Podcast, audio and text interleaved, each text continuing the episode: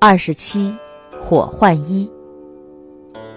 据传说，古代的时候有种宝衣叫火换衣。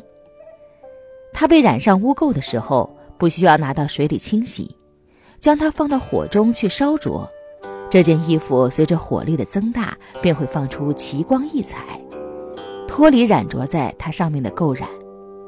不仅烧不坏它，反而从火中取出后。穿上它会显得更加晃耀照人。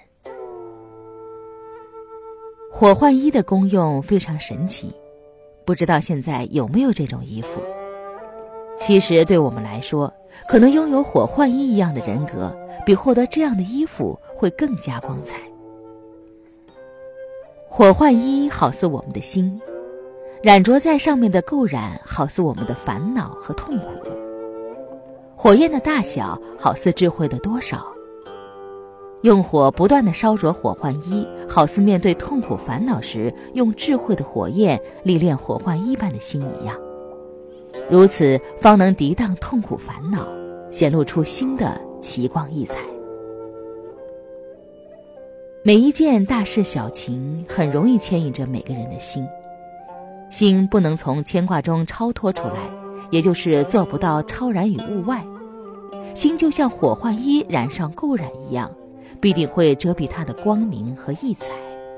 随之而来的垢染明显起来的时候，心不会得到自在，它会越陷越深，沉溺在痛苦中，好像火换衣上不断染上垢染一样，光明会被渐渐夺去。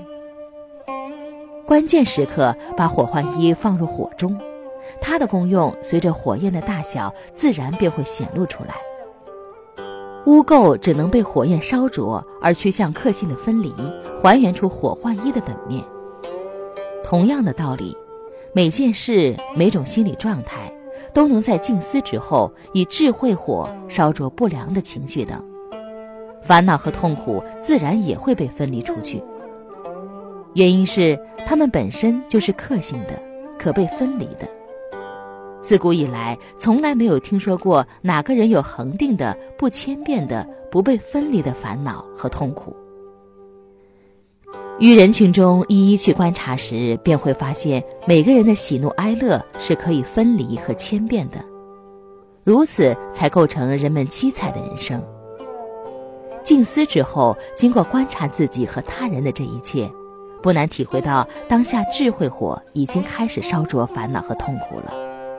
火力越旺，犹如火化衣一般的心，肯定会在智慧的帮助下，显发出心性自然开阔无垠的本面。